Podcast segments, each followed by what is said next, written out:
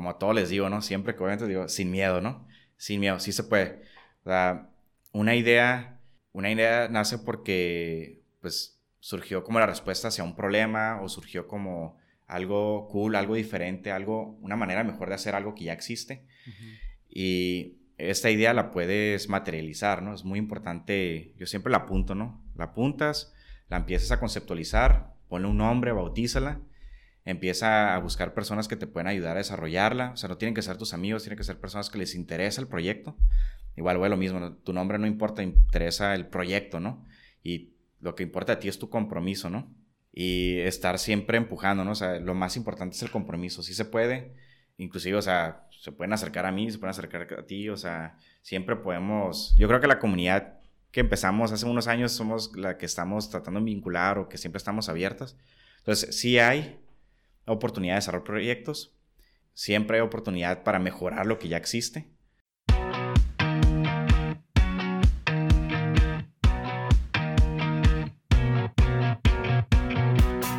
Bienvenidos a Industrificados. Hoy tenemos a Marco Antonio Soto, egresado de Ingeniería Industrial, también miembro activo de la comunidad de emprendimiento y uno de los fundadores de Hubstan, el primer coworking de Tijuana.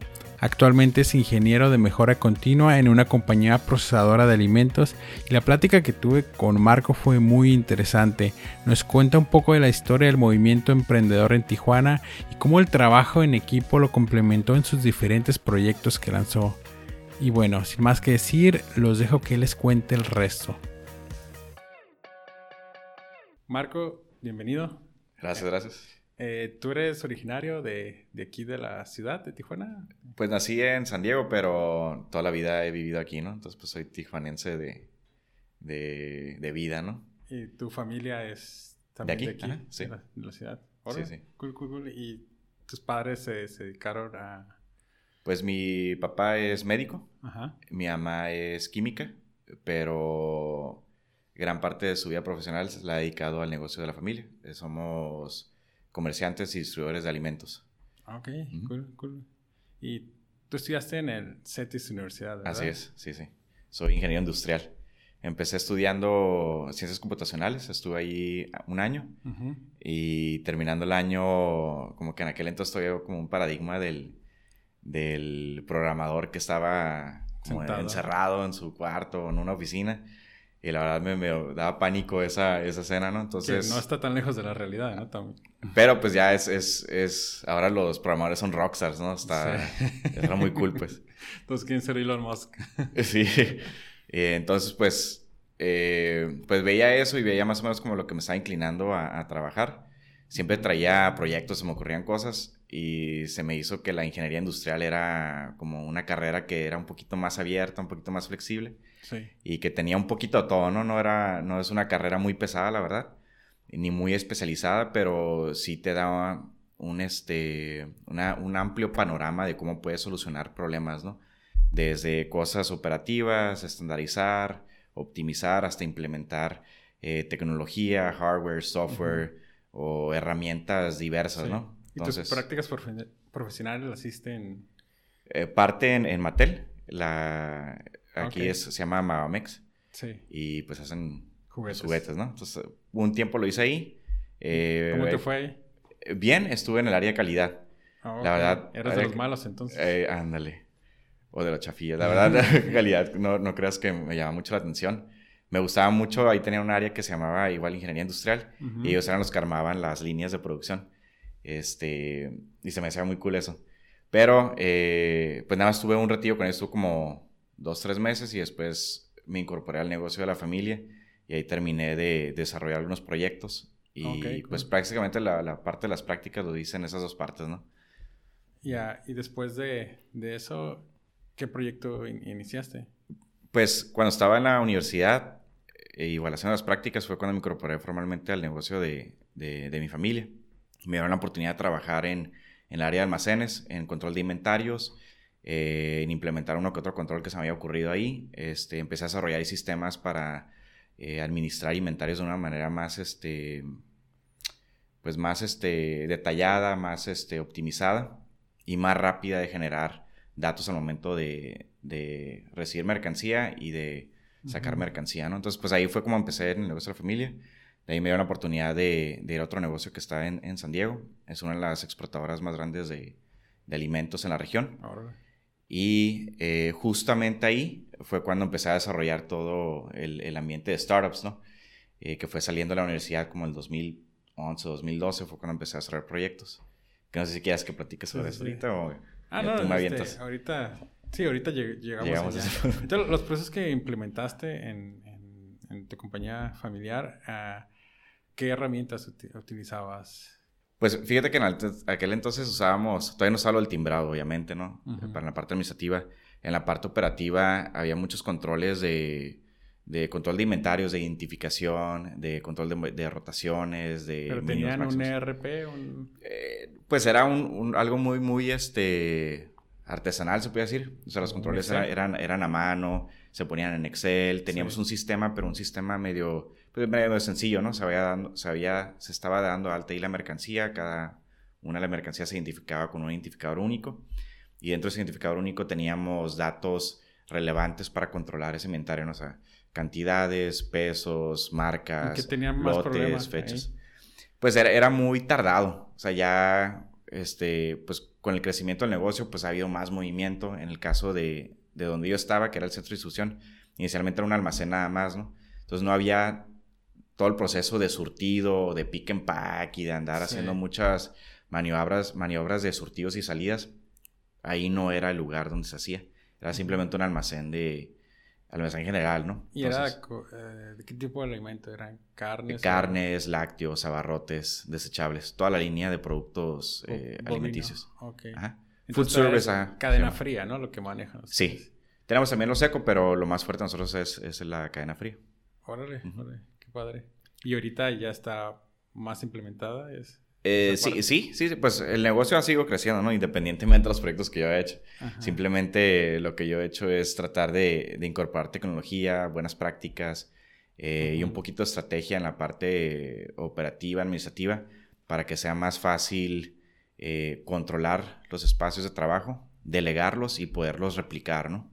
Que ahorita es el, el al menos es un reto personal que traigo dentro del negocio, que es eh, ayudar al negocio a encontrar los puntos claves para poderlo reproducir eh, rápidamente, ¿no? O sea, yo le digo, y ahora sí como términos de startup, ¿no? O sea, poderlo escalar rápidamente, ¿no? Sí. Sin necesidad de andar viendo oportunidad por oportunidad, ¿no? Sino ya tener un modelo replicable y este, un poquito más estable y estandarizable, ¿no? ¿Y de dónde nació como tu no sé si llamarlo como necesidad de, de querer involucrarte con, con, el ambiente de emprendedores o más bien iniciarlo, ¿no? Creo que fuiste de los primeros que empezó a dar voz a lo que era el Starbucks Weekend de, de aquí de Tijuana. No, sé qué fue primero de, lo que hiciste. Pues ve, eh, cuando estaba trabajando ya en, en, la oficina de San Diego, eh, a mí me frustraba que teníamos muchas herramientas para la comunicación. Ahí fue como empezó mi primer proyecto, ¿no? Y la verdad, ah, se hacía frustrante que tenía que mandar correos, eran un chorro de correos, teníamos un tipo eh, Messenger, pero era interno. Miranda, no recuerdo cómo se llama. Después unas cosas nos mandábamos por, por mensaje, o sea, la comunicación estaba por todos lados. Y para mí la verdad se me hacía muy ineficiente esa manera de comunicar. Y quizás que estuviera cool que hubiera un tipo Facebook, pero para empresas. O sea, algo para la vida productiva. No tanto como LinkedIn, en el sentido que LinkedIn pues es algo más formal, más como estático, porque no tiene mucho movimiento, no lo usas para el día al día. Y se me hacía suave poder tener una herramienta donde pudieras estar conectado todo el día y sea la herramienta para comunicar con todas las personas dentro de tu empresa y compartir tareas, documentos, etcétera, ¿no? Eh, entonces, como había estudiado el primer año de la, universidad en ciencias computacionales, pues tenía amigos que estaban, que eran programadores, ¿no? Y a mí se me hacían los vatos más pro. Ellos, entonces dije, hey, ¿sabes qué? Les empecé a escribir, oye, tengo una idea, ¿no? Oye, ¿qué tan difícil es hacer algo similar a Facebook, ¿no?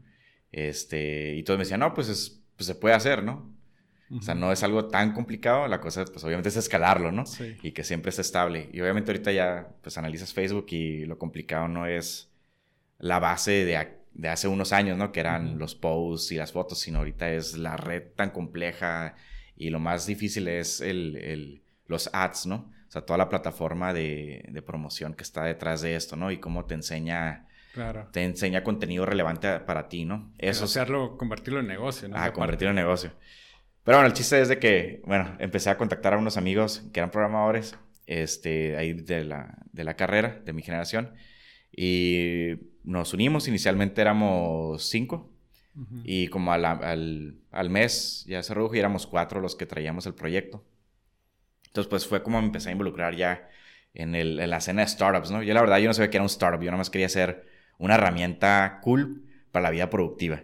Y dije, ¿sabes qué? Si yo tengo ese problema, lo más seguro es de que todos los nuevos que vienen de mi generación también se les va a hacer una, una frustración estar comunicando por tantas plataformas. ya estamos acostumbrados a Facebook, queremos algo similar, pero para la vida productiva. Empezamos a trabajar y chambear. Nos juntábamos los, el típico nights and weekends, que no sabíamos que era nights and weekends, nada más era cuando teníamos tiempo.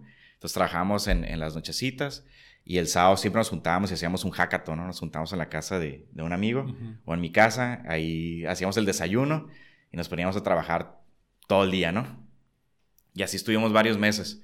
Eh, la verdad, estuvimos como año y medio, dos años desarrollando la plataforma. En ese, en ese tiempo, pues estuvimos haciendo networking, fuimos a algunas incubadoras allá en Estados Unidos que nos invitaron a, bueno, aplicamos, nos invitaron allá a pichar. ¿En San Diego? En, eh, en, Texas, de hecho, en Dallas. Se llamaba eh, Tech Wildcatters o algo así. No creo. Pero era de los que estaban enfocando más que nada en herramientas de productividad, porque en aquel entonces la productividad no era como que muy sexy, que digamos, no era muy sexy. Más o menos? Era en el 2012, 2013. O sea, todavía no estaba muy sexy la palabra productividad. Todavía todo el mundo quería la parte social, entretenimiento, contenido, ¿no? Y pues Y Combinator pues se enfocaba como cosillas más por allá, ¿no? De ahí un amigo estaba trabajando en, en MindHub. Era uno de los, de los fundadores del proyecto. Narcos. Ajá. Se llamaba Cluster, para poner el nombre, ¿no? Entonces, uno, de los fundadores de Cluster eh, trabajaba en MindHub y me dijo, oye, ¿sabes qué? Van a traer un evento aquí que se llama Startup Weekend. Entonces, el primer evento lo trajo otro grupo. Eh, no recuerdo si estaba liderado, pero al menos de los líderes era Ulises, no sé si recuerdas. Eh, no, no me acuerdo. Ahorita está en Chihuahua. Este, pero bueno, él fue, él, trabajaba en, en Mindhub, él estaba, él, era director de la incubadora cuando apenas arrancaron eh, Mindhub, ¿no? Arcus pues ya tenía, tiene varios años, ¿no? Pero por la parte de la incubadora él empezó con el proyecto ese de traer a Startup Weekend.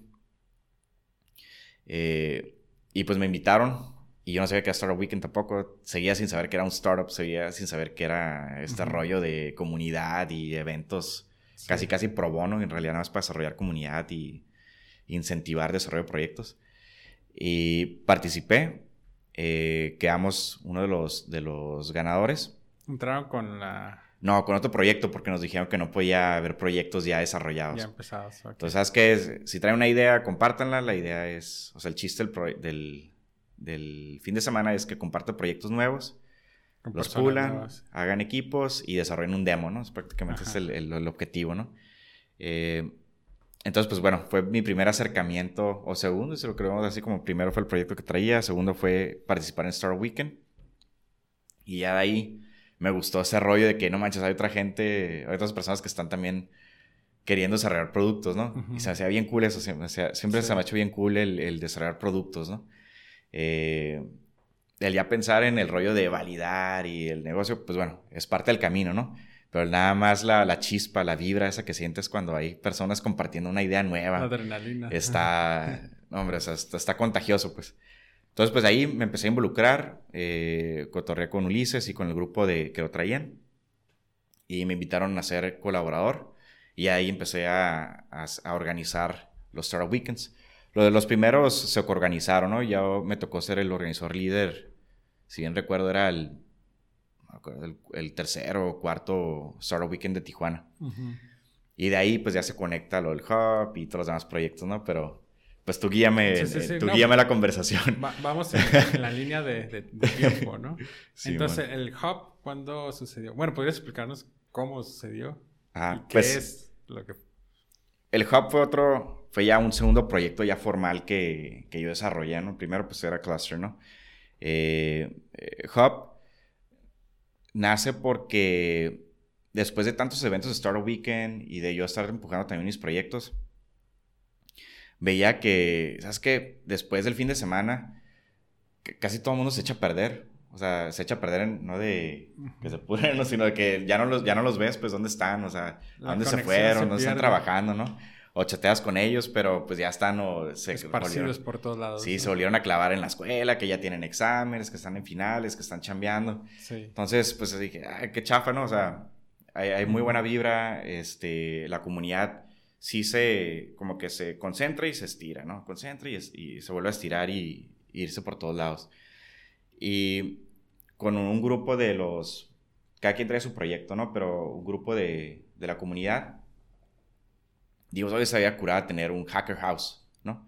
O sea, ¿sabes qué? Yo ya estoy llegando al momento en que estudié padre poder tener una oficina para que siempre nos veamos ahí y seguir trabajando en el proyecto.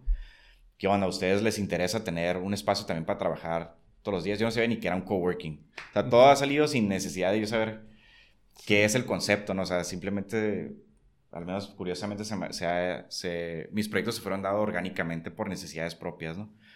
O por ideas propias que traigo, que se me harían cool tener, ¿no? No formalizar. Entonces traíamos la idea de un hacker house, empezamos a buscar diferentes desde depas a casitas que estaban ahí más feitas, pero que tenía potencial de, de pues, darle una manita de gato y ser un, lugar para chambear, ¿no? crear el espacio, ¿no? Ajá. Y después de ahí, una, una muchacha que trabajó, eh, bueno, que trabajó, que participó en Startup Weekend, ella tiene una agencia de bienes raíces. Y este, me contactó porque vio que andábamos moviendo, hey, ¿a quién le interesa participar en un Hacker House? hicimos un fan pitch y entonces empezó como a correr la voz, ¿no? Entonces, un Hacker House, sintiendo, es, se, grupo, se juntan un montón de programadores y empiezan a programar y con cerveza y todo. ¿o Simón. Pues esa era, la cura, ¿no? O sea, e, eso era lo que nos imaginábamos, o sea, tener una casa, vernos ahí después del, de la escuela o del trabajo, estar trabajando, o sea, echando unas chevecillas, comiendo papitas, o sea, el rollo acá bien... Jugando Mario Kart. Sí, o sea, pero chambeando, ¿no? O sea, al final del día es haciendo un proyecto, pero pasando a school. Entonces, pues empezó, empezó así, ¿no? Siendo, así se llama el proyecto Hacker House, ¿no? Era como el pseudonombre, ¿no? Y, pues bueno, esta muchacha me dijo, ¿sabes qué? Tengo a un conocido que trae un proyecto ahí medio raro que está reactivando espacios y no sé qué onda con el con la zona centro. Dice, pero trae un proyecto donde quiere involucrarse con el, el tech scene, ¿no? O sea, con la parte de, de, tecnología y todo esto que está, está furbeciendo aquí en la ciudad, ¿no? Te lo voy a, presentar. De hecho, trae una, una, una, propiedad muy padre ahí en la zona centro. No sé si ubicas la estación este, Mexicoach. Y yo, pues, como que sí, como que no, ¿no? O sea, ya le había visto letrero, pero pues no, no ubicaba bien, bien el edificio. Y ya, ya, pues va, pues preséntamelo, ¿no? Y ya nos quedamos de ver eh, una vez y nos vimos en, el, en la estación Mexicoach. Y pues estaba, si ahorita vas, pues ya no existe, ¿no? O sea, hay la estructura, está, sí. Eso es un tema medio triste ahí, ¿no? Pero eh, cuando llegamos, no manches, estaba, estaba impresionante, pues porque estaba completamente abandonado. Dice, tenemos fotos ya después sí que te las comparte para que... digo, yo recuerdo haber entrado y era pues un lugar bien tradicional de ladrillo, muy, muy bonito. O sea, de, de, la época de oro de Tijuana. Así es. Muy impresionante entrar. Eh, y luego el techo eran vitrales, era como un medio domo de, de vitrales, eh, coloridos, estaba bien, bien padre. Igual, o sea, pues creo que todavía está la página en vivo, es hubstation.com, hubstn.com, y hay unas fotillos ahí del del espacio, ¿no? Para, que sea una idea de, de, la arquitectura del lugar, ¿no? Entonces contactaste a esta persona. Y nos vimos para que me presentara, pues era Miguel Buen Rostro, ¿no? Él traía esta, esta iniciativa y proyecto que se llama Reactivando Espacios. Eh, entonces, él había, lo que él hacía, entre paréntesis, ¿no? Lo que él hacía era encontrar espacios icónicos de la ciudad que se encontraban, al menos en el momento, abandonados, que estaban un poquito decaídos, pero que tenían una historia rica, ¿no? O sea, tenían una historia detrás del edificio, detrás de la arquitectura. Ahí había habido ah, pues, algo interesante, ¿no? Había algo, había vida ahí, ¿no? Él ya había reactivado un, un, pasaje. ¿En Rodríguez? creo que era la, Rodríguez, no recuerdo si esa era, pero fue de los que, el primer proyecto que empujó ya como fuerte. Ese era, ese que dices estaba enfocado en, arte, ¿no? Sí, sí, entonces estamos hablando del mismo. Y el siguiente era, pues, el Hub, ¿no? O el, en la estación Mexicoach, que era el pasaje Contreras. Sí. Entonces, pues, bueno, ya nos vimos ahí y recuerdo, pues, tenía, estaba la, la cortina de, pues, de acero, ¿no? Como esas típicas que ves en la zona centro, están todas con la cortina y la puertita esa que abres, ¿no? Pues nos abren y entro y volteas y no manches, lo primero que ves es el, el medio domo de vitrales. Es como una catedral. Era como una catedral. Y pues están, era como de tres pisos, eran tres pisos, eran como dos pisos completos y uno medio, pero la altura de tres, ¿no? Pero todos tenían hueco para ver hacia los vitrales, entrando.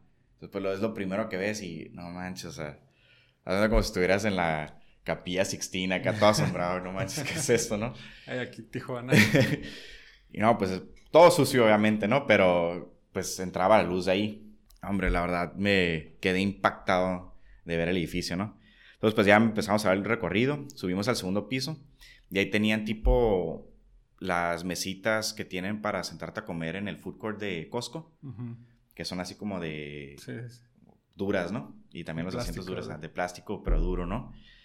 Entonces se veía y dije, ay, ay, ay, no manches, se ve, o sea, me imaginé ya cómo podía ser el hub, bueno, también le llamamos hub, ¿no? Pero cómo podía ser este espacio mega hacker house de Tijuana, ¿no? Donde un chorro de personas aquí trabajando y haciendo proyectos y eventos y todo el rollo. Entonces me lo imaginé y dije, me emocioné, me emocioné bien, bien cañón, ¿no? Este, pero, pues dando el recorrido, pues ya empezamos a tocar el tema de, pues, de cuánto saldría a rentar el espacio, ¿no? Y pues bueno, para lo que nos alcanzaba era como uno de los cuartitos nada más, ¿no? Y dijimos, oye, pero pues ¿cómo lo hacemos si lo empezamos a habilitar? Si tengo una comunidad que creo que podemos este, traer y ahí andamos ahí como lococheando, ¿no? Acá como de qué, puede, qué se podía hacer, ¿no? Eventos, andar trabajando aquí. Pero, ¿qué pasa con el resto del edificio, no? O sea, el día de mañana, si sí empezamos a crecer, de aquí a que lo llene, pues va a tomar tiempo, ¿no? O sea, se me haría bien gacho que nosotros nos aventamos al proyecto, pero pues en esta esquinita que esa esquinita, cuando ya lo abrimos, era nada más la sala de juntas, ¿no? ¿En el primer piso o en el segundo? En el segundo piso, pero nada más era la sala de juntas, ¿no? Sí. Pero todo lo demás, pues no estaba, ¿no? Contemplado inicialmente. Y veía, oye, pues me gustaría tener todo, ¿no? Y ya de ahí, pues, pues bueno, ahí terminó la sesión, ¿no? Y seguimos cotorreando. Pero la verdad se veía bien, bien ambicioso. Pues es todo un edificio, ¿no? O sea, ¿cómo vas a rentar un edificio y para algo que nada más es de comunidad y como que medio, no de cura 100%, o sea, querías que sea, fuera rentable, pero, o sea, dices, o sea, pues vas a arrancar y toda la lana va a venir de ti en un inicio, ¿no? O sea, todos los órganos de ti en un inicio. Y la verdad, ¿quién se avienta este tipo de proyectos? O sea, está muy descabellado. Pero bueno, ese fue como el primer punto de cómo empezó Hub, ¿no? Entonces, Start a Weekend, querer darle un espacio a la comunidad, poder trabajar. Lo nombramos Hacker House y de ahí nos conectamos al, al edificio. Eh, de ahí después de esa sesión pasaron realmente varias semanas, inclusive yo creo un par de meses. Y de ahí, este, en otras reuniones que teníamos ahí de seguimiento tipo Startup Weekend, no en Startup Weekend, era más que nada ya como con ese cotorreo que te había platicado antes de comenzar la... Sí, de cerveza y programación. Eso de, de, Noob que te decía. Ajá. Ah, pues lo hacíamos ahí en el, en vía corporativo. Un amigo tenía una oficina ahí. Ah, y ahí hacíamos un tipo un YouTube channel donde platicábamos cosas de tech y cosas que nos llamaban la atención. Ahora, cool. Este, ¿Cómo se llamaba el canal? Noob. Noob.mx, ajá. Noob. Como novato. ¿Sí vivo? Yo creo que siguen ahí los videos, la verdad. Pero vivo de que nosotros sigamos haciendo el, el, el, show, no, pues nada, nomás fue un par de sesiones y ya. Pero en esas sesiones invitábamos como a, gente del, del, crew de que había ido a los Star Weekends o que estaba en la comunidad, ¿no? Y ahí fue como conocí al, al, otro socio, ¿no? Miguel Marshall. Él también siempre había estado bien involucrado en todo lo que es de... Todo lo que tiene que ver con... Reactivación de espacios. No tanto reactivación de espacios, eso fue como ya la siguiente fase de sus proyectos, eh, que salió después de Hub. Antes de eso siempre estuve involucrado con, la, con el desarrollo de proyectos, con el de... No tanto financiamiento, sino eh, PC, como estuvo con con Angel Ventures, estuvo con Endeavor y mm, no recuerdo si estaba con alguna otra incubadora. Pero él siempre estaba como, siempre ha sido bien activo él, ¿no? Entonces, él siempre está involucrado en todo lo que tiene que ver con, con desarrollo de proyectos, cosas de alto impacto, con cosas de, de, de, incubación, aceleración. Él también traía un proyecto. Y él iba a los eventos de Startup Weekend como mentor, mm. ¿verdad? Por la parte de Angel Ventures, que era, él estaba de, tengo entendido que era director o gerente de, de la región de acá. Bueno, él siempre estuvo bien movido y le gustaba ese rollo, ¿no? Y en uno de los, de los programas que hicimos de Noob, le cayó. Y ahí seguimos cotorreando, ¿no? Y le dije que traía un trip, ¿no? Que quería hacer un hacker house. Y ahí le, también le piché la idea, ¿no? Dice, ah, yo también traigo un trip parecido. Dice, yo estoy buscando ya espacios porque quiero hacer un coworking, quiero hacer un espacio para... Él ya sabía que era un coworking. Él ya sí, sí, sí. Y este... Y pues nos empatamos, ¿no? Dijo, oye, pues hay que unir fuerzas, ¿no? Y ya empezamos a buscar espacios mutuos, algunos él buscaba y otros buscaba. Y curiosamente, fíjate, resulta ser que el que traía, Miguel Buenrostro, que traía el espacio de Mexicoach, que estaba buscando quién, lo rentara y lo reactivara con un proyecto, era Rumi de Miguel Marchi. Ah, y no habían cruzado, no habían cruzado el proyecto, ¿no? Entonces, los dos sabían que estaban trabajando en cosas, ¿no? Pero pues como eran giros diferentes, uno como más por el lado de, urbanismo, más por el rollo de ahí, y otro por el lado de tech, pues como que nunca, curiosamente nunca sabían... No se toparon. No se toparon con esa conversación, ¿no? Hasta que, no sé, un día nos juntamos, no recuerdo quién fue el que dijo, ¿sabes qué? Hay que vernos en el DEPA. Pues ellos eran room y le caía al, DEPA a ellos. Y pues empezamos a platicar de qué, qué se va a armar, no se va a armar. Ese sí, sí, pues hay que, pues hay que ponerle ya fecha, ¿no? Hay que empezar a trabajarlo, hay que formalizarlo. Empezamos a trabajar en lo que era el nombre, empezamos a trabajar a ver quién nos podía ayudar con el branding, quién podía empezar a trabajar con lo de hacernos renders o alguna propuesta de arquitectura, eh, o al menos de readaptación del espacio que teníamos sin, hacer, sin moverle tanto.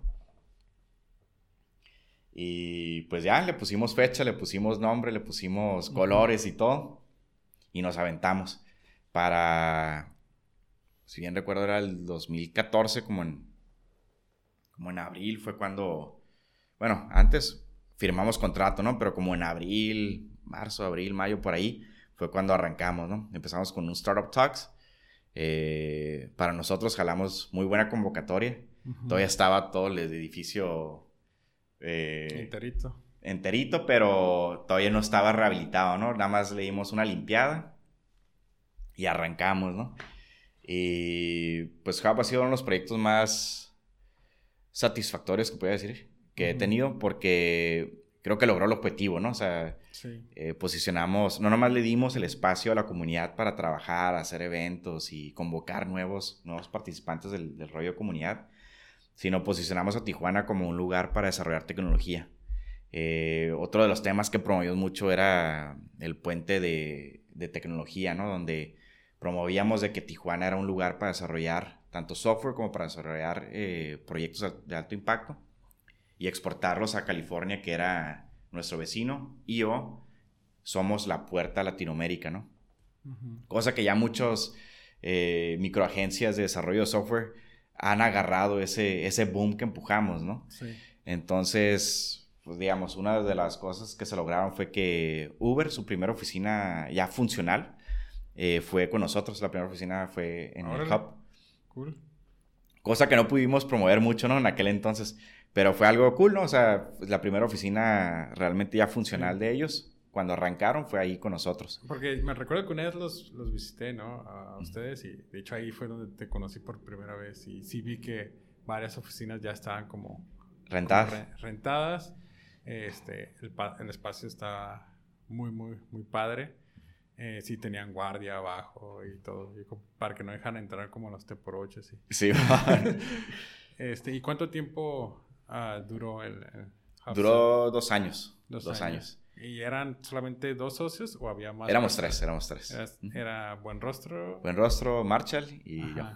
Ok. ¿Y había otras personas involucradas en, el proyecto? O... Pues claro que había muchas personas involucradas, ¿no? O sea, en la parte administrativa, operativa, en promoción de eventos.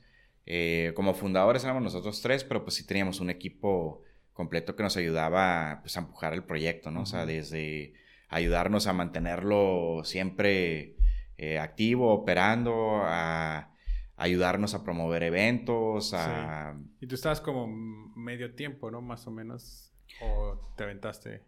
Sí, yo estaba medio tiempo, pero traía la cachucha de director, ¿no? O sea, en realidad eh, arrancamos el proyecto operativa iniciativamente juntos los tres.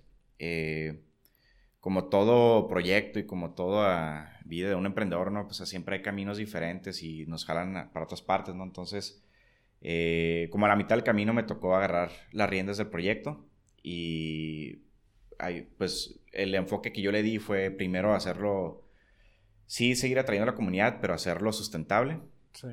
Enfocarnos en, en, meterle un poquito más a lo que ayudaba a que el espacio fuera sustentable, un poquito, tuviera un poquito de, de, mayor ingreso eh, fijo y estable, que era la, la renta de espacios que cada uno de lo que rentábamos fuera diversificado, o sea, no, no tener dos, dos oficinas de desarrollo de software o dos oficinas de, de diseño gráfico, ¿no? Cada, cada una era variada, ¿no?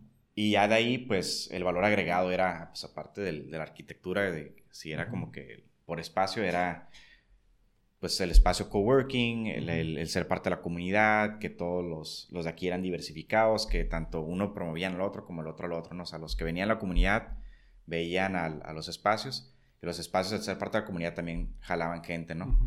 Eh, y la verdad sí es un muchísimo ruido, muchísimo ruido. Eh, salimos en publicaciones, o sea, impresas desde las locales a Revista Entrepreneur, salimos en CNN, hicimos en... En, San Diego, ¿no? En San Diego, y en Global, salimos también en CNN Internacional con un... Y era también porque era Tijuana, ¿no? Es como pues claro, o sea, todo, todo suma, ¿no? Todo suma desde, oye, pues Tijuana siempre, y de hecho sí lo, comparaban los contrastes, o sea, Tijuana siempre ha sido como que tequila, sexo, marihuana. Perdición y, ahora te sí. Ah. Así es. y pues luego, pues unos morros acá que traen un, edificio abandonado que está bien cool y pues se, ve como medio locochón, o sea, como, como cómo se aventaron a hacer eso y la gente sí como la gente sí está yendo al espacio, o sea, sí, está generando comunidad, sí está generando ruido, sí hay eventos, sí, hay proyectos, ¿no? ¿Y, qué pasó con, con, el stand? Pues la, la, propiedad tenía ahí unos detalles, ¿no? Eh, la propiedad, no por el efecto del proyecto, sino por la propiedad ya como en sí. El dueño de la... El dueño de la propiedad, pues ahí tenía algunos, me imagino, unos pendentillos ahí, ¿no? Y este... El chiste es que el espacio se vendió, así de sencillo, ¿no? El, edificio se vendió y al momento de la adquisición, pues el plan que tenían los nuevos dueños era muy diferente a, cuidar nuestro, nuestro proyecto o, lo que nosotros queríamos lograr con el edificio, ¿no? Pues se vendió el edificio y ellos tenían otros planes y empezaron a remodelar, para ponerle palabras. Este, tumbaron. a remodelar parte del edificio. Y la verdad, se empezó a complicar la situación, ¿no? Este, nunca tuvimos ningún problema con, con los nuevos, nuevos, dueños, pero pues sí empezó a complicar, pues ya lo que era nuestro, pues lo que, nuestro plan con el edificio y el, y el plan que ellos tenían con el edificio, ¿no? Pues entiende ellos que si compraron y hicieron una inversión, pues quieren ellos... Retorno. Retorno, ¿no? Y ellos traen un, un plan atrás de él. Entonces, sí empezó a haber un poquito ahí de, pues, de conflicto, en, más bien interno entre nosotros, porque, pues, ¿qué íbamos a hacer con el, con el espacio? O sea, ¿qué íbamos a hacer con el contrato? ¿Qué íbamos a hacer con el personal? Porque las rentas de ustedes eran bajas, ¿no? Relativamente eran... Pues hasta cierto punto, ¿no? O sea, eh, relativamente baja comparado a lo que valdría un espacio de eso, sí, pero que fuera algo que, ah, pues cualquiera lo puede hacer, pues la verdad no, o sea, por eso comentaba que mi enfoque fue vamos a rentar, vamos a hacerlo sustentable, tener ingreso fijo. Y de ahí reinvertir y poderlo mantener en el espacio, ¿no? Porque eventualmente la renta baja, o sea, siempre fue escalonada, ¿no? Se empieza baja, se va subiendo, se topa y se topa en menos del año, ¿no? O sea, entonces menos del año ya estamos pagando el full, del, del, o sea, el, apoyo, el acuerdo que se hizo fue para ayudarnos a arrancar, ¿no?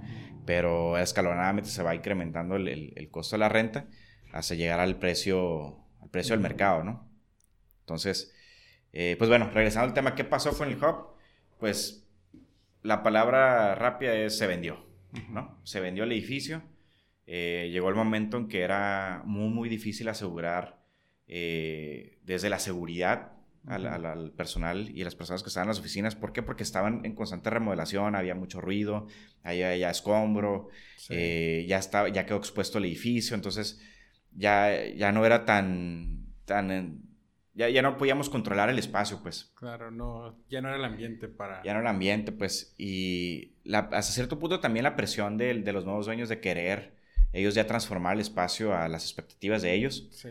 Pues la verdad empezó a complicar más el poder seguir ahí adentro, ¿no? Entonces, pues se toma, la, se tomó la decisión eventualmente, eh, yo creo en los ciclos, ¿no? O sea, es una palabra clave, ¿no? Pero llegó el momento como exacto donde todos los contratos se vencieron.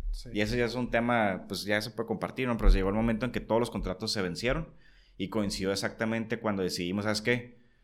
ya no lo podemos asegurar a nuestros inquilinos, este, que podemos seguirles ofreciendo el espacio, el servicio y pues mantener íntegro sus espacios de trabajo. ¿no? Al final del día son, son espacios de trabajo de ellos. Y todo coincidió, ¿no sabes qué? Llegó el momento, se presentó y presentamos una, una oferta de, de, de, una venta también de nuestro contrato. Y se negoció, se aceptó y pues de ahí se, se pues se apagó el proyecto, ¿no? Y ya se tomó a una segunda fase. El proyecto de Hub sí tenía nuevas vertientes, ¿no?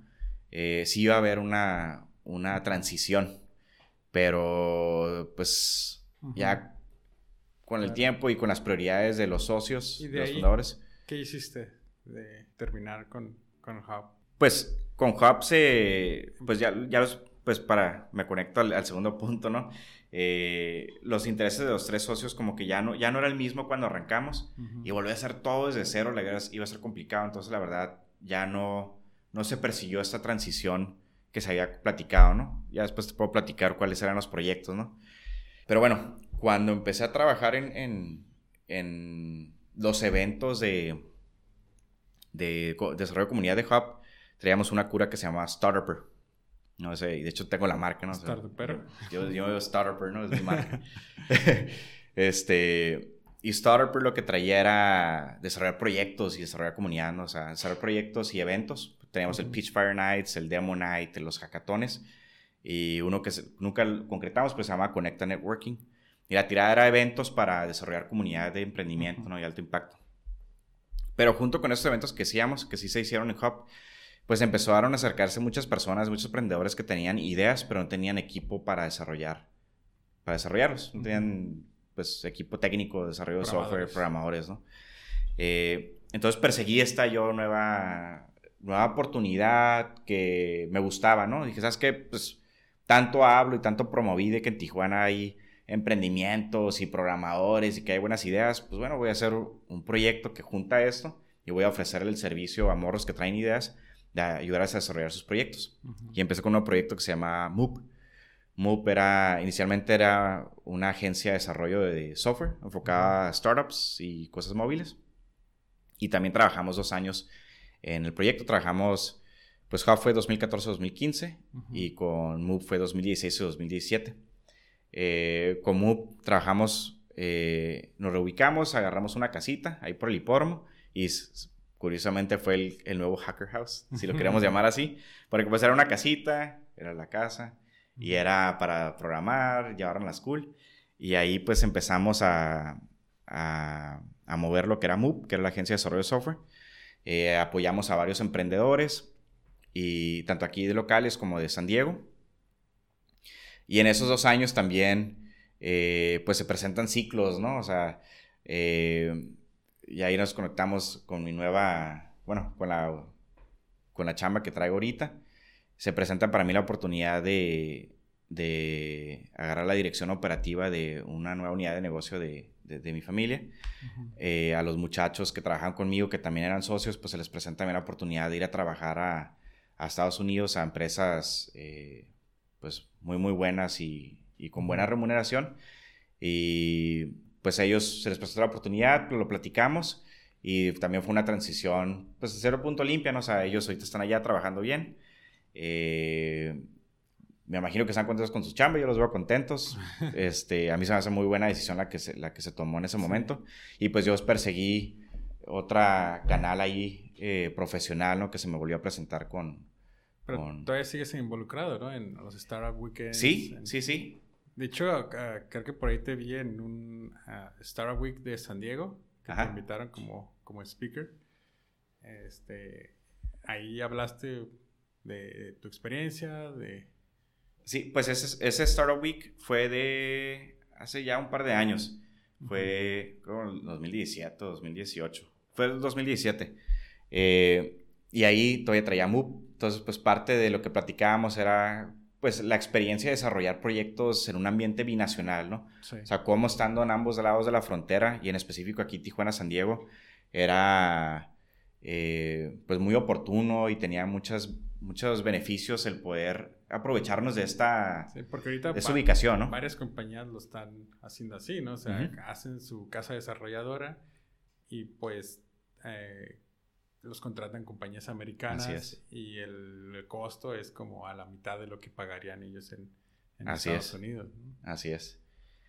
Entonces, y de hecho, varias de las, de las microagencias y nuevas agencias, porque antes eran como un par las que dominaban el mercado y se enfocaban más que nada a enterprise, ¿no? Sí. Pero todo este enfoque de startups fue un impulso, y no por decir que de Hub, ¿no? Pero sí fue un impulso de lo que se desarrolló en esa generación, o sea, en, esos dos años, 2014-2015, sí. sí. hubo un boom de nuevas, de nuevas este, microagencias que se querían enfocar a ofrecer a todos esos emprendedores que venían a eventos. De hecho, a varios yo los conozco por, o yo los conozco, o mi comunidad los conoce porque pues iban a nuestros eventos también, ¿no? O fueron parte de las comunidades que a las cuales nosotros pertenecíamos y persiguieron el mismo, la misma oportunidad, ¿no? En lo personal, la verdad, yo lo hacía más por gusto. Sí. Y sí por hacer un negocio alrededor de eso, pero llegó el momento en que eran realmente como una, como todo, ¿no? Se empieza a encharcar y se empiezan a pelear por precio, por disque mejor desarrollo, mejor diseño. Y la verdad, la mayoría de las veces caían de regreso con nosotros. Y mejor digo, ¿sabes qué? Ya no, fue también las decisiones que dimos, ¿sabes que Ahorita ponemos en pausa. Sí. Perseguimos nuestros caminos y me tomó otro punto. O sea, yo prefiero, ya ahorita preferiría desarrollar proyectos propios, ¿no? Y ahorita sigues involucrado en los startups. Ah, ¿no? me fui por la tangente, ¿no? eh, sí, no, pues ya, ya no soy en la parte de la organización. Pero, pues, con todo gusto, siempre que me invitan a ayudar a mentorear o ser el, o ser uno de los jueces en los eventos, siempre voy, ¿no? O sea, siempre me gusta estar y estar escuchando qué ideas nuevas hay. Eh, también pues empaparme de la motivación y de la energía de, los, de los nuevos emprendedores, porque te ayuda también, y digo, ay, sabes que hay que seguir empujando, ¿no? Hay que seguir empujando, ¿no? Igual con ellos, igual tratarlos de guiar, ¿no? O sea, antes creo que estaba un poquito más formal, yo creo que mucho más formal la comunidad, sabías con quién dirigirlos, si quieres ir a una incubadora, si quieres con mentoría, si quieres con aceleración, si quieres con inversión inclusive, o espacios de trabajo. Antes sí había una comunidad y un ecosistema bien, bien, este ¿Vale? Antes eran cool los jóvenes, ahora ya no. yo creo que ahorita es que, te digo, la verdad, sí, es una...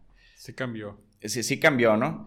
Eh, no estoy diciendo que no hay morros nuevos que traen proyectos, sí, sí hay morros nuevos que traen proyectos, sí hay buenas ideas, sí hay, sí hay un ecosistema que está ahorita ya no tan integrado, pero de manera independiente tratando de apoyar. Sí hay muchos que están empujando. Ves ahorita lo de Tijuana Ventures. Eh, hay varias, varias iniciativas muy buenas. Pero no se ha logrado conectar como estaba conectado antes. Unificar, ¿no? no. Porque, y crees que era porque también eran como muchos eran amigos entre... Y ahorita pues son diferentes universidades y luego ya se metió CDT como a querer empujar esta parte. Pues te, te diría que fuera por amigos, pero la verdad no éramos amigos antes, no nos conocíamos. O sea, todos los socios que he tenido, todos los que han sido de la parte de la comunidad, yo no los conocía en la escuela. Es que eran porque eran los primeros y dijeron, oh, pues somos los primeros, vamos a hacerlo. Yo, yo creo que nos tomamos bien en serio, la verdad. O sea, la verdad, todos nosotros sí nos tomamos bien en serio. Y poníamos no nomás nuestra chamba donde lo que decíamos, sino también hasta nuestro, nuestro dinero, ¿no? Este, Hub fue un ejemplo claro de eso, ¿no? O sea, yo ahorita veo un chorro de disque coworking spaces. Hay varios muy buenos. Sí. Más de la mitad, te puedo decir que la verdad no, no, son, no son, no son coworkings, o sea, son simplemente espacios que ponen una que otra oficina y dicen que es coworking para tratar de comercializar este nuevo concepto. Y entonces, con tanta oferta nueva, yo creo que es oferta diluida, porque no es, hay 10 cuando antes había uno y esos 10, ni uno de ellos hace lo que era... No hacía coworking. no hace coworking, no hace comunidad. Se, les olvida la esencia, ¿no? La, parte más... sí, lo más cool, pero al final de cuentas es la esencia y lo que cuesta más trabajo. Es para hacer networking, ¿no? No es solamente... La, la, idea no es solamente un espacio barato para ir a trabajar, sino es un espacio para conectar con otras startups o pequeñas empresas o grandes empresas que están haciendo algo similar al tuyo o que pueden complementarse en su trabajo, pueden hacer nuevos negocios. Que es lo que no se está tal vez dando en algunas, ¿no? yo también creo que el, el, pitch está mal, ¿ya? O sea, por ejemplo, empezando como desde las bases, ¿no? Startup Weekend decía que crearas tu propia empresa en 54 horas, ¿no? Que invitábamos a, a inversionistas y incubadoras y yo fui uno de los, bueno, según yo fui uno de los primeros que les decía, que hay que cambiar el pitch también, o sea, porque la verdad no es, no es el objetivo, ¿no? Y muchos de los que van se agüitan porque dicen, eh, yo creí que iba a venir una plática, o yo creí que iba a venir un inversionista, o yo creí que ya iba a poder tener un proyecto desarrollado. Pues la verdad, no, O sea, sí te damos, te, yo, yo trataba de empujarlo a que lo vieran como si fuera un experimento, ¿no? El objetivo es, aprende a desarrollar un demo en 54 horas, ¿no? Comparte Aprende a compartir ideas, aprende a conectar con, con... Trabajar en equipo. Con personas multidisciplinarias, trabajar en equipo y que en un fin de semana te puedes aventar un demo. Si ahorita lo hiciste, la siguiente semana se te ocurre otra idea, puedes hacer un demo también rápido, pues. Claro. Entonces, ese es el objetivo, ¿no? O sea, saber que puedes hacer proyectos rápidos, ¿no? Y levantarse rápido. Este, y muchos seguían por el lado de que, ah, es que yo creí que iba a haber inversión. Ah, yo traía una idea bien pulida y, y ya creen que van a ser Mark Zuckerberg o Elon Musk. Que me iban a dar dos millones de dólares. Ajá, entonces pues qué buena onda si sí se diera esa oportunidad, ¿no? Pero eh, lo dudo que, vuela, que pase, ¿no? O sea, inclusive tuve la historia de ellos y no pasó así, ¿no? O sea, o sea no pasa de la noche a la mañana y presentas una idea y ya te dieron un, millón de dólares. ya quisiera que pasara eso, ¿no? Este, Menos en México. Ya todos los fines de semana estuviera haciendo una idea nueva, ¿no? Pero qué cool, pero pues no es así, ¿no? O sea, la verdad sí, sí, es un trabajo muy, muy, de mucho trabajo, es, es difícil, es, es, es mucho sacrificio. Y más que eso, es un compromiso, ¿no? O sea, es un compromiso contigo y con el proyecto y con las personas que te están ayudando a empujarlo, a sacarlo adelante, ¿no? Y ahorita que este estás metido, eh, bueno, que sigues conectado más bien con los eh, emprendedores, ¿cómo ves como el, potencial? O si, si hay crecimiento o sigue igual desde que empezaste, o solamente es diferente o va para abajo. ¿Ha habido eventos grandes? Por ejemplo, hace este año hicieron un evento que se llama, que trajeron, quisieron, traer al equipo completo de Shark Tank. Y no sé si participaste, ¿participaste? No, no, no. Bueno, hicieron una convocatoria en todo Tijuana, ¿no? Ajá. Fui y presenté unos proyectos que traía yo en pausa y fui uno de los ganadores. Entonces, que es cool, pero a la vez me quedo, o sea, está cool cuando te topas con proyectos que están más cool que los tuyos. porque sabes que hay, órale, o sea, yo siempre he visto, por eso hacía los, los eventos y el espacio, ¿no? Porque yo sé que hay gente mucho más pro que yo afuera, ¿no? Y ahí sí ganaste dinero, ¿no? ahí gané poquillo, sí. pero, digo, se me hace... Sí hay eventos, sí hay empuje, pero sigo sin ver cuál es el objetivo, ¿no? O sea, ya sean directos, o sea, cuál es el objetivo que traen, por qué estás empujando eso, ¿no? O sea, por qué estás empujando el evento, por qué estás empujando hacer la idea, o sea, ¿qué, es lo que quieres hacer? O sea, porque muchos de los que yo veo, en realidad están haciendo un pipeline, ¿no? O sea, están haciendo un evento para en realidad generar leads para ellos venderles algo, ¿no? O que sirva de promoción para que ellos, ¿no? Para que, ah, yo soy el que está promoviendo esto.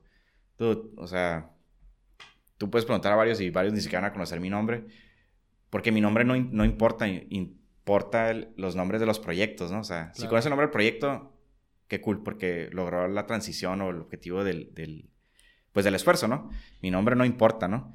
Y muchos yo creo que les importa más el renombre, ¿no? O sea, el, el, o es, y es lo que yo veo, ¿no? Es más bien como que, ah, nosotros estamos promocionando eso, nosotros estamos integrando esto, nosotros estamos empujando eso, sí, pero, o sea, ¿con qué objetivo, no? O sea, ¿cuál es tu tesis, no? O sea, está bien, o sea, traes dinero, ah, inclusive si eres inversionista, ¿cuál es tu tesis, no? O sea, quieres empujar esto, ¿por qué, no? O sea, no nomás con mentoría, no nomás con, te voy a, conectar con otros inversionistas, oye, pues yo creí que tú eras el inversionista, ¿no? Me estás diciendo que me vas a conectar con otros, pues ¿quiénes son los otros, no? o cuál es, cuál es el portafolio de... deja cuál es el portafolio de casos de éxito. ¿Cuál es, cuál es el portafolio, no? ¿A quiénes les has invertido? Yo, por ejemplo, veo la página de, de 500 y son muy transparentes, ¿no? O sea, tú puedes ver todos los proyectos a los cuales ellos les han invertido. A algunos les ha ido bien, a otros les ha ido mal. Este, algunos se han transformado varias veces y siguen ahí, pero te da una noción de que, ah, pues, sabes a qué le están apostando, ¿no? Todos los demás, yo me meto a sus páginas y no veo ningún portafolio. Y se me hace gacho porque, pues, no te, no te crea confianza, pues, tú también vas con la intención o la expectativa de que te van a ayudar, pero no sabes a quién han ayudado, ¿no? Entonces, pues no sabes si es legit o si es como que más como, pues nada más para buscar un renombre, ¿no? Sí. Pero bueno, ese, es mi punto de vista, ¿no? Claro. Este es muy fácil decir. Yo ahorita creo que puedo decir sí, yo sí he hecho proyectos, yo sí he puesto mi dinero y mi trabajo donde, en mi boca. Entonces, creo que sí puedo opinar al respecto, ¿no? Pero si me preguntas, ¿sabes qué? Hay emprendedores afuera yo sigo viendo los mismos, la verdad. O sea, la mitad de los proyectos que veo afuera siguen siendo de, emprendedores que siguen empujando nuevos proyectos, pero siguen siendo personas que ya conozco. Eh, veo mucho nuevo en las escuelas. Por ejemplo, cuando he ido, he ido a, los eventos Startup Weekend, se me hace muy bueno que es una iniciativa de la empresa para, de la empresa, de la, de la universidad para tratar de incentivar y empujar a, los muchachos a que, hey, puedes desarrollar proyectos también, si tienes una idea, sí se puede ejecutar, una idea sí se puede convertir en un negocio y se puede convertir en un caso de éxito grande, ¿no? Pero empieza con una, en aquel entonces recuerdo que había una, como media política indirecta o unwritten, ¿sí? como que no escrita, de esos eventos de que hay que tratarlo de mantenerlo más abierto posible, si se puede decir la palabra, o sea, que no tiene, no tiene strings attached a nada, ¿sí? Es un evento de comunidad para la comunidad para que no se vea que lo promueve alguien o que nada va, vamos de que los, o sea, ayudarían más a los muchachos que vienen de tal, de tal programa o de tal escuela o de tal comunidad o lo que sea, ¿no? Tratar de ser un poquito bien, bien transparente, o sea, que es completamente comunidad para comunidad. Y ahorita creo que está pasando al revés, o sea, no, no, es comunidad para comunidad, es privado tratando de crear comunidad, para... pero crear nombre, generar fondos, incentivar el marketing. Que no está malo, la verdad. Entonces, Pero pues bueno, ¿es explico? O sea, yo viniendo de comunidad a comunidad, yo sí puedo decirte que, pues la verdad, algo que funcionó para mí, para cuando traía los proyectos, fue eso. Yo no veo que esté funcionando como tal ahorita, inclusive con tantos esfuerzos de ya ligas mayores, ¿no? O sea, ligas mayores ya estás hablando de, dependencias más grandes, ¿no? Sí. Entonces, este ahorita alguien que vaya por ejemplo, terminando, que estoy así estudiando en la universidad y traiga un proyecto, ¿qué le recomendarías? Ah, como a todos les digo, ¿no? Siempre que obviamente digo, sin miedo, ¿no? Sin miedo, sí se puede. O sea, una idea, una idea nace porque, pues, surgió como la respuesta hacia un problema o surgió como algo cool, algo diferente, algo, una manera mejor de hacer algo que ya existe. Y esta idea la puedes materializar, ¿no? Es muy importante, yo siempre la apunto, ¿no? La apuntas, la empiezas a conceptualizar, ponle un nombre, bautízala, empieza a buscar personas que te pueden ayudar a desarrollarla, o sea, no tienen que ser tus amigos, tienen que ser personas que les interesa el proyecto. Igual, güey, lo mismo, tu nombre no importa, interesa el proyecto, ¿no?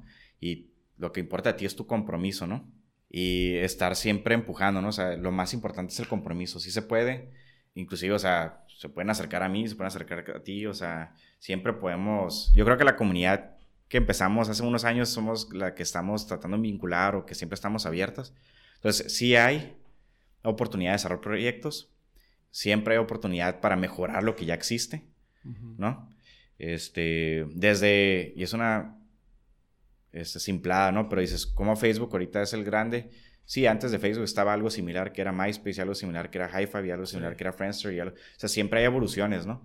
Entonces, inclusive lo que ya está hecho, puede ser algo nuevo, pues algo diferente. Tal vez no de esa magnitud, pero algo niche, ¿no? O sea, algo para un mercado en específico. Este, o cosas de electrónicos, electrodomésticos. Ahorita hay un boom de, de las casas y oficinas inteligentes, ¿no? O sea, de que hay oportunidades, hay oportunidades para tirar, ¿no? O sea, desde inventar algo nuevo hasta ser un integrador de una solución y tú crear tu propia... ¿Y qué crees que nos haga falta? ¿En dónde? ¿Como emprendedor o en, como Tijuana, En Tijuana como emprendedor. Yo creo que crear, creérnosla, la verdad. O sea, siempre ha sido, yo creo que algo que, que, que es crítico, ¿no? Y, te quedas, o sea, créetela, ¿no? O sea, créetela, pero... Eso es como mexicano, ¿no? Más que... Pues, ajá, pues sí, sí, sí, o sea, pero también como emprendedor, te la tienes que creer, pero creer en buena onda para, o sea, creer en el sentido que genere un compromiso, ¿verdad?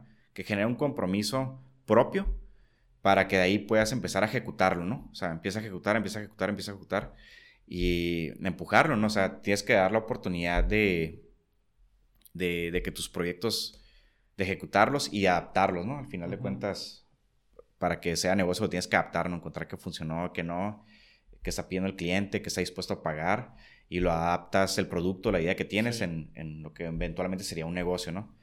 Es este, es un camino, pues, bonito, pero a la vez que, es difícil, pues sí, sí es difícil, la verdad. O sea, yo, yo he estado siete años en este ambiente. He tenido varios proyectos y todos han sido difíciles, la verdad. Todos han requerido más que nada un compromiso, una determinación de quererlo, eh, de quererlo hacer funcionar, ¿no? Es una determinación y una persistencia fuertísima del, del, emprendedor, o sea, no nomás mía, sino de, de mi equipo, de querer hacer las cosas funcionar, ¿no? Entonces, sí se puede, pero depende de tu compromiso, ¿no? O sea, créetela y genera un compromiso y toma acción, ¿no? Y no solamente hacer como tu página de Facebook. No, no, no, pues no. pero sí se puede. ¿Y quién ha sido como tu mentor o tu guía o tu ejemplo a seguir? Porque digo, veo que te has aventado así casi de cabeza a todos los proyectos que, que se te atraviesan. Mm. Este, pero digo, eso no lo hace cualquier persona, ¿no? Es que tu papá tuvo influencia en, esto, tu familia, el venir de un, de un negocio familiar, el ver que ya hay algo establecido y tú dices, ah, pues sí se puede, ¿no? ¿Por qué no? Pues, ve, siempre, por la parte de mi familia siempre ha sido muy conservador, ¿no? O sea, no, no, no creas que, que vengo de un ambiente donde es... Eh, Elon, Elon Musk, ¿no? Acá como que hay oportunidad y arriesgar todo y empujarte y tal. No, no, no, ha sido este, muy conservador, pero muchísimo trabajo, ¿no? O sea, ha sido, ha sido un compromiso, persistencia, es, esos valores sí, se han inculcado, yo creo que indirectamente en mí, o directamente, no sé, pero realmente hasta ahorita que me lo, me lo, me lo pones sobre la mesa, creo que esas, esos valores sí se han, se han inculcado por la manera de ver de mi familia, de trabajar, de empujar el, el, el negocio y este, pues su manera de ser, ¿no? Y ellos te invitaron al negocio, tú dijiste, ah, pues está bien, ¿no? El negocio de la familia. Eh, pues bueno, primero se me invita, bueno, yo empecé, bueno, son dos, dos preguntas, ¿no? Una es, nada más para terminar la primera pregunta, ¿cómo, ¿cómo, nace esta, este empuje hacia el área de emprendimiento? La verdad, la verdad, no sé, si, nada más porque siento que siempre me ha llamado la atención, ¿no? Desde morrillo siempre, yo vivía allá por la presa y siempre que venía, hacíamos como una hora a, la escuela, siempre veía los alrededores y me imaginaba cómo, cómo podía estar más cool todo, ¿no? O sea, como, o pintado, un arbolillo, como que siempre imaginaba cosillas, ¿no? Siempre imaginaba hacer cosas más cool, ¿no? O hacer las cosas diferentes. Y siempre con las cosas de gadgets, como que siempre me llama la atención, ¿no? Como que desde el Game Boy, ¿no? Como que, ay, qué cool, ¿no? O sea, siempre me llama, la atención. Entonces, yo creo que eso siempre lo ha traído en mí como que el querer hacer cosas o el querer ver las cosas, mejorarlas. Eh, el que me haya aventado, la verdad sí. Antes era bien reservado, la verdad. Era como que medio cohibido acá. Y mi mamá siempre me decía que este mundo es de los aventados, ¿no? Este mundo es de los aventados. Juan Escutia. Sí. no en ese sentido, ¿no? Pero, pero pues ahí voy y me aviento, ¿no? O sea, la verdad, y créeme, sí la pienso, la pienso, la pienso, la pienso, pero me, o sea, me la creo, ¿no? O sea, me creo, ¿sabes que Sí, sí, sí veo algo en el proyecto y creo un compromiso y me aviento, ¿no? Y el compromiso me genera una persistencia que ahora eso funcionar, ¿no? O sea, como que lo tengo que hacer, lo tengo que hacer, lo tengo que hacer. Y siempre estoy escribiendo, escribiendo, escribiendo lo mismo. Como loquillo, ¿no? Acá como que apuntando mi plan de ataque, ¿no? O sea, ¿cómo lo voy a hacer funcionar? Eso pasó y eso no pasó, ¿no? ¿Cómo lo voy a hacer funcionar? Y en todos mis proyectos ha sido así, ¿eh? Incluso ahorita con, con mi nueva con mi nueva actividad como profesionista, ¿no? Este, entonces, mi mamá diciéndome como que, eh, ese mundo de los, de los aventados, yo como por siempre he tenido como esa sensación como que hacer las cosas cool.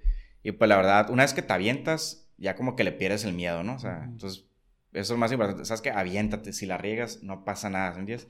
chiste, si no lo pudiste hacer funcionar, no pasa nada, te vas a levantar y el día de mañana vas a ir caminando, o sea, no pasa nada. Es parte de... Al contrario, tienes una aventura que compartir, ¿no? Claro. Entonces, pues bueno, me aviento por ese lado, ¿no? El, el cómo me, me involucro en el, en el, negocio de mi familia es, eh, igual cuando estaba en la universidad, cuando andaba, regreso al punto ese, ¿no? O sea, estaba estudiando ciencias computacionales, pero cuando veía el negocio, yo veía como que varias cosillas que me gustaría aportar, ¿no? Eh, y me dan la oportunidad de trabajar, ¿no?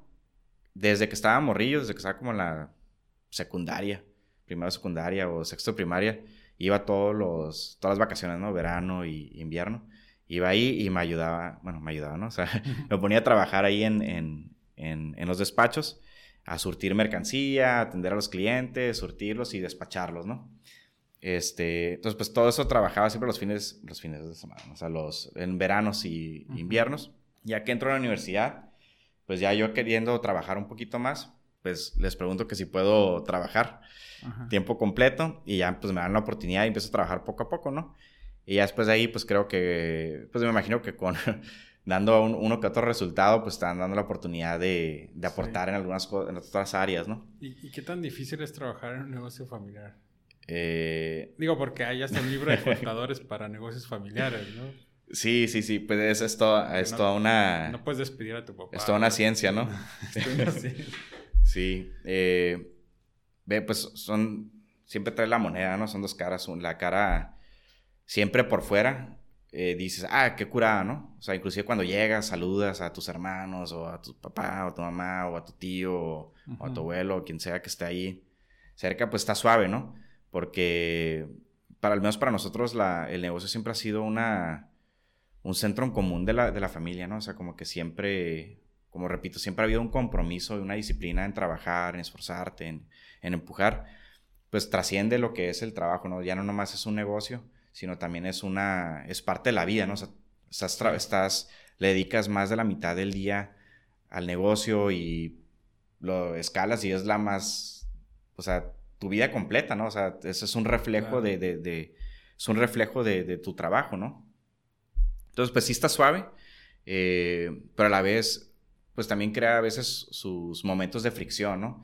Cuando se crean momentos de fricción, pues cuando estás tratando de empujar algún proyecto o hay algo, o hay alguna expectativa muy alta de... Quieres hacer algo nuevo. Ajá, pues quieres hacer algo nuevo, quieres cambiar algo, quieres reinvertir en algo, quieres empujar hacia un camino un poquito diferente a lo que ya se tiene.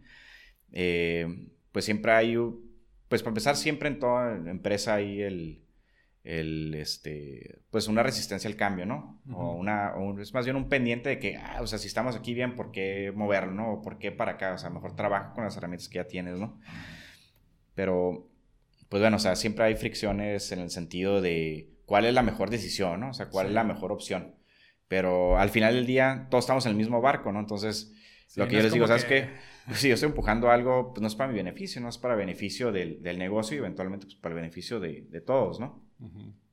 Porque a veces puede ser eh, un conflicto como administrativo, se puede convertir en un conflicto familiar, ¿no? pues sí. Ah, este... me acuerdo cuando me pegaste cuando era niño.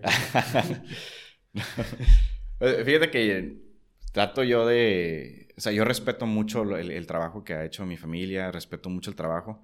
Eh, y trato de entregar el mismo respeto y, este, el mismo respeto de mi trabajo hacia el negocio, ¿no? Este, y la mismo compromiso, ¿no? Entonces, al final del día estamos en el mismo barco y aunque a veces es difícil, o sea, sí es grato saber de que, pues, las semillas que uno pone y que eventualmente van, van creciendo y, creciendo, es, es, para beneficio de, pues, de un bien común, ¿no? en ese sentido, ¿no? Eh, ¿Cómo te ves ahorita en cinco años en la parte de negocio familiar y la parte de emprendedores? Eh, ¿Cómo te gustaría verte más? Pues yo, yo, ahorita estoy en el segundo año de, de, esa nueva, de esta nueva unidad de negocio y mi compromiso ya personal siempre ha sido el hay que estructurar el negocio al menos lo que, lo que me toca, estructurarlo de tal manera que yo lo pueda controlar delegándolo meterle una capa arriba de sistematización, sistematización tener un sistema, ya sea externo, desarrollado a la medida para poder controlar la operación, la administración y a cierto punto la, el análisis de datos para, tomar, para poder tomar mejores decisiones. Y el día de mañana yo poder seguir con mi camino de, de mis propios proyectos, pero poder seguir apoyando en, la empresa basado en una estructura que yo ya dejé, que está creciendo, que está... Para empezar, que está validada, que está creciendo y que tiene... Y que yo ya la dejé preparada para seguir creciendo sin necesidad de, de inversiones fuertes o mucho trabajo de mi parte. O sea, ya está estructurado de tal manera que, que el día de mañana yo me sentiría hasta cierto punto cómodo. Eh, retirándome un poco, enfocándome en mis proyectos y apoyando ya como en un perfil un poquito más de, eh, pues se escucha medio, vamos a usar la palabra asesor, ¿no? Pero o sea, como, o sea, ya, ya que yo ya no soy, vaya, yo ya no soy un gasto fijo de la empresa, ¿no? Sino ya simplemente apoyo con la intención de seguir creciendo el negocio, ¿no? Y ya los beneficios pues serían... Sí, ¿y qué proyectos tienes ahorita por aparte? Pues ve. se pueden decir, ¿no? Eh, de, mis propios, pues, ¿qué te puedo decir? Tengo, te lo dejaré nada más con, y todavía no se metan porque es, es, chafilla, pero eh, la intención es, mi visión es desarrollar plataformas para Latinoamérica.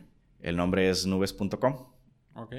Y ese va a ser el padre de, como la empresa padre que va a empezar a desarrollar plataformas para Latinoamérica, ¿no? Para empresas. Para empresas. Este, ahorita si se meten, pues se va a ver un landing page bien chafilla, ¿no? Nada más, pero este, ese, es el nuevo, el nuevo camino que traigo, ¿no? Eh, nubes.com, que es empezar a desarrollar proyectos para plataformas para Latinoamérica.